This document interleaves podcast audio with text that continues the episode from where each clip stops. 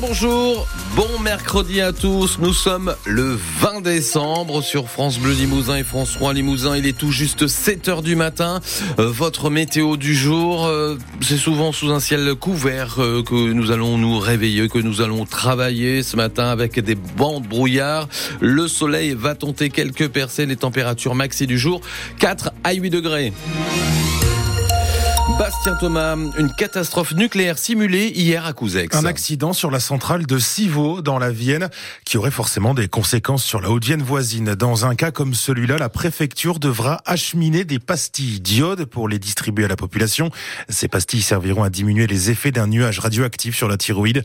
Pastilles à venir récupérer à Couzex, par exemple, pour certains habitants, Estelle Romer. Quand l'alerte est donnée, le centre de stockage met 15 minutes à préparer les colis de pilules à livrer, rappelle François Pénaud, le préfet. Le temps pour les véhicules de la Croix-Rouge ou de la protection civile de se rendre sur place pour récupérer en fait les pastilles d'iode ventilées déjà par commune. Ensuite, il faut fournir les 13 points de répartition du département. Si pour Couzex, c'est assez rapide. Pour aller euh, dans le nord du département, il faut de l'ordre d'une grosseur. On escorterait les véhicules qui transporteraient ces pastilles d'iode. Ça permettra d'aller plus vite, de s'affranchir euh, des règles de la circulation avec euh, une escorte de, de motards de la gendarmerie. Couzex comme point relais s'organise pour prévenir les six communes qu'elle délivre, explique le maire Sébastien Larcher. Au bout de trois quarts d'heure, une heure, notre euh, cellule de crise est opérationnelle. On a été capable d'accueillir les médicaments pour pouvoir les distribuer à la population. Enfin, un membre par famille se rendra au point de collecte le plus proche pour récupérer les pastilles.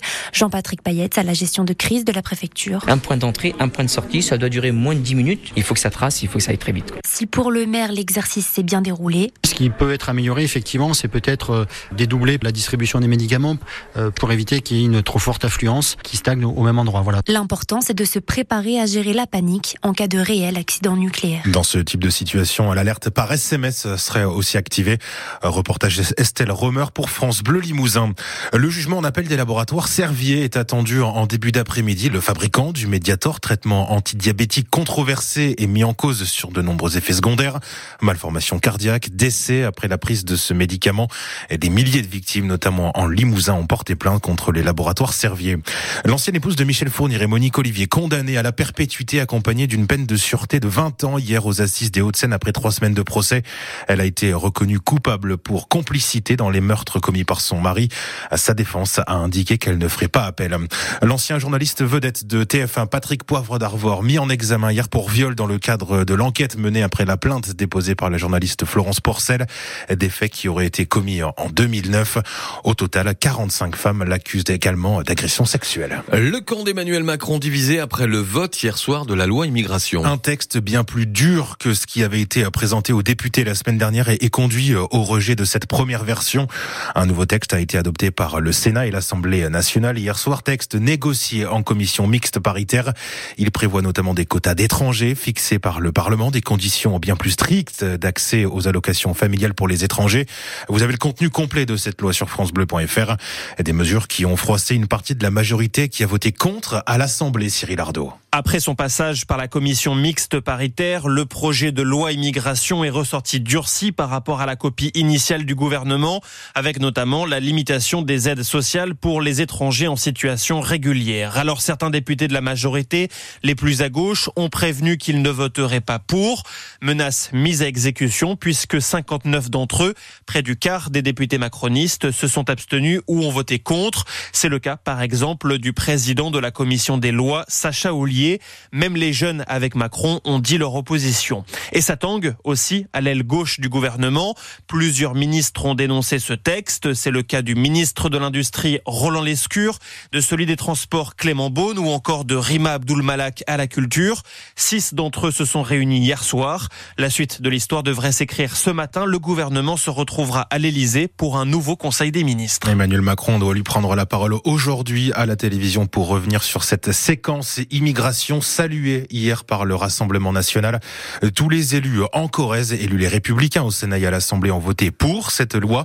En Haute-Vienne, la situation est inversée. Tous les députés sénateurs du département ont voté contre ce texte sur l'immigration. On en parle à 7h45 avec le député socialiste de la Haute-Vienne, Stéphane Delotrette. On reviendra également avec lui sur l'adoption d'une loi sur les déserts médicaux et l'accès aux soins en début de semaine, loi qui n'a pas repris l'une de ses propositions pour réguler l'installation de jeunes médecins. Quel budget en 2024 pour la ville de Limoges. Ce sera au programme ce soir du dernier conseil municipal de l'année. Des responsables associatifs ont aussi prévu d'interpeller le maire sur le choix de rebaptiser le centre Jean Moulin en maison des arts et de la danse. Une pétition a été lancée pour demander de conserver le nom de ce résistant. Vous l'entendrez dans le journal de 7h30. Et on en parle également à 8h15 avec le maire de Limoges, Émile Roger Lomberti, qui sera l'invité de France Bleu Limousin ce matin. Le chauffard qui a renversé mortellement un cycliste samedi dernier à Saint-Brice-sur-Vienne a été retrouvé par la gendarmerie. Un appel à témoins avait été diffusé sur les réseaux sociaux. L'État condamné après le suicide d'un détenu à la prison d'Uzerche en 2014. Sa famille reprochait à l'administration pénitentiaire un manque de prévention après une première tentative de suicide dans une autre prison. Le tribunal administratif de Limoges et la cour administrative d'appel de, Bordeaux n'avaient pas reconnu cette responsabilité, mais le Conseil d'État l'a fait lundi, ordonnant aussi le versement de 80 000 euros à sa famille. Du monde attendu en Corrèze pour les vacances de Noël, à en croire les gîtes de France qui pourtant ne sont pas habitués à avoir une activité folle à cette période de l'année. Ce qui est sûr, c'est que les visiteurs en Corrèze ne sont pas à la recherche de fêtes de Noël sous la neige, explique Eric Boudker des gîtes de France en Corrèze. Il n'y a pas la neige, c'est vrai. On a une concurrence euh, pas très loyale, forcément, mais on s'en sort quand même plutôt bien malgré tout, puisque on compte pour la première semaine des vacances de Noël un taux d'occupation de 75%, euh, ce qui est plutôt bien, et sur la deuxième semaine 70%. On est totalement sur euh, une stabilité sur ces taux d'occupation, donc on s'en tire plutôt bien sur ses vacances. En fait, la Corrèze est un territoire qui mélange beaucoup de familles venant de part et d'autre de la France, et donc qui se regroupent. C'est pour ça qu'on a un taux d'occupation principalement sur soit les gîtes de groupe, soit les gîtes grande capacité. C'est ce qui marche euh, actuellement, beaucoup plus que le reste. En Haute-Vienne, la semaine de Noël s'annonce également très bonne, largement au-dessus des moyennes des dernières années.